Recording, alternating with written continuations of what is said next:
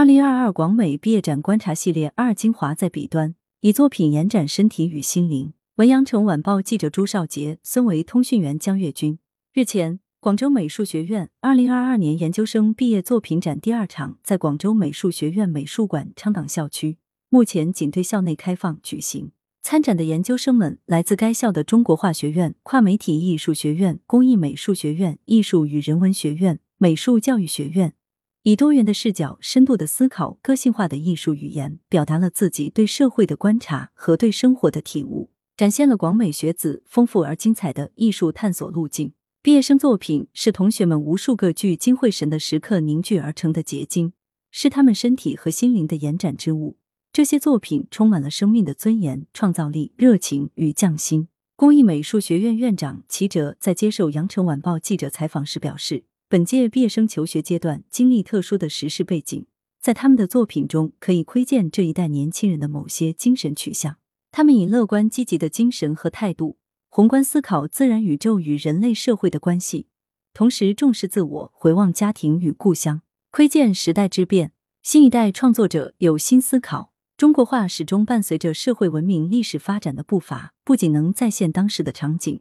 且根据每个时期的不同的艺术表现而有所不同。本届中国画学院硕士研究生毕业作品展的主题“咫尺匠心”，引自唐代诗人张祜，题王又成山水账二首首句。精华在笔端，咫尺匠心难。当下，广美中国画学院正在塑造着新的教学传统和学术传统，在创作上提倡关注现实、直面当代、立中研析、革古求新，不断开拓新的领域和方向。陈君林作品《曙光》以特别的构图形式表现人群奋力攀爬高山的场景，爬上山巅，曙光渐现。据作者介绍，该作品是为中国共产党成立一百周年所作，其独特的语言和表现形式，令人可知新一代创作者对于主题性创作的新思考。当历史叙事主题性创作越来越被重视，它在艺术上的表现当然不容忽略。张娉婷作品《连接》以六条屏的形式。运用水墨重彩的技法，呈现城镇日新月异的变化。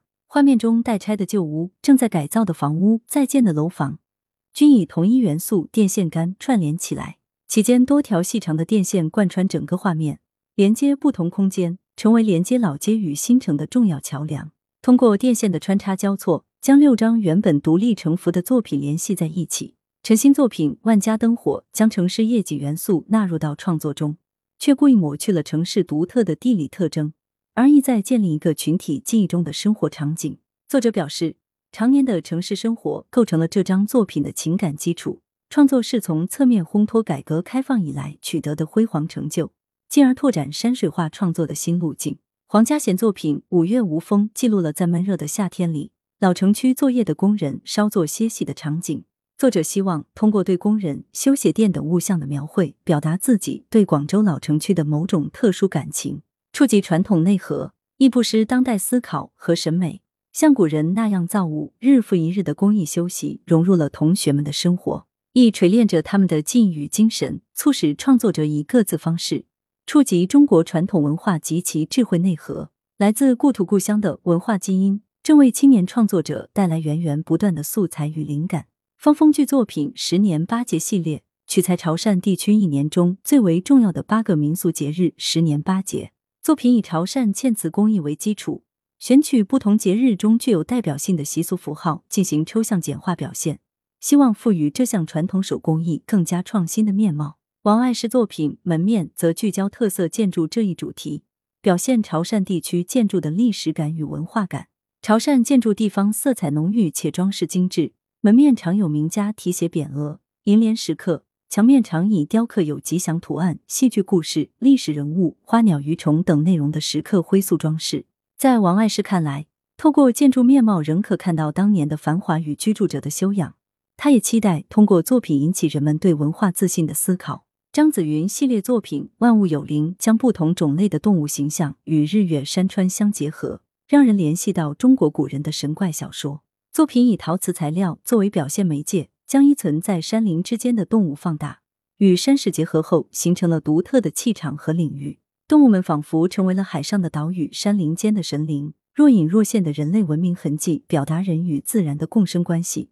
用动物的视角观察、触摸世界，反思人类自身在生态环境中的作用。近年来，工艺美术学院引导学生为漆艺传承发展注入当代思考和审美。钟培奇系列作品《旅人》利用漆灰的独特肌理效果，表现时间性，将其个人化的艺术体验串联起来，试图去建构一个在现实与梦幻间的奇幻世界。画中的题材分别记录着创作过程中每个时期的情感体验，通过在过程中不断的显现旅人的形象。论文首秀展场，理论研究与物质触感相结合。今年是以理论研究为主体的艺术与人文学院研究生首次参加毕业展。他们的展示既不同于常规的艺术作品陈列，也区别于文图结合的知识性版式介绍。同学们以毕业论文的研究课题为核心，试图立体而多维的呈现自己的所见所思，以及那具有物质触感的实物。段西洋商周时期的象声动物型青铜容器，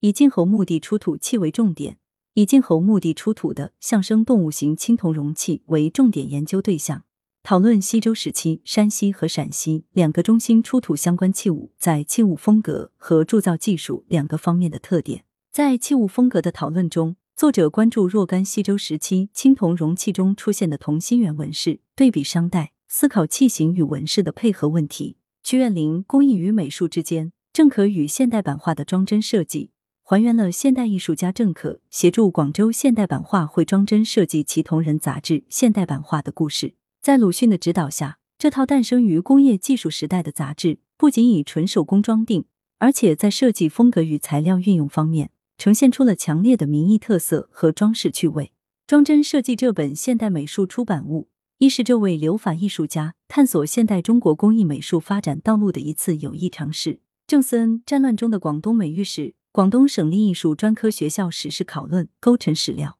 复原省艺专的办学经过，对其学制、教学思想、校址迁移、人员更替、学潮等做了深入的研究，分析省艺专在广东艺术教育史上所起的作用。作者在校史研究的基础上，进一步叹息赵如林和丁衍庸任职省艺专时期的人生经历和思想转变，从中可窥见在特殊的历史时期，政治对艺术及艺术家的影响之深。通过个案。探究时代政治与艺术之间的关系。来源：羊城晚报羊城派，责编：邓琼，校对：潘丽玲。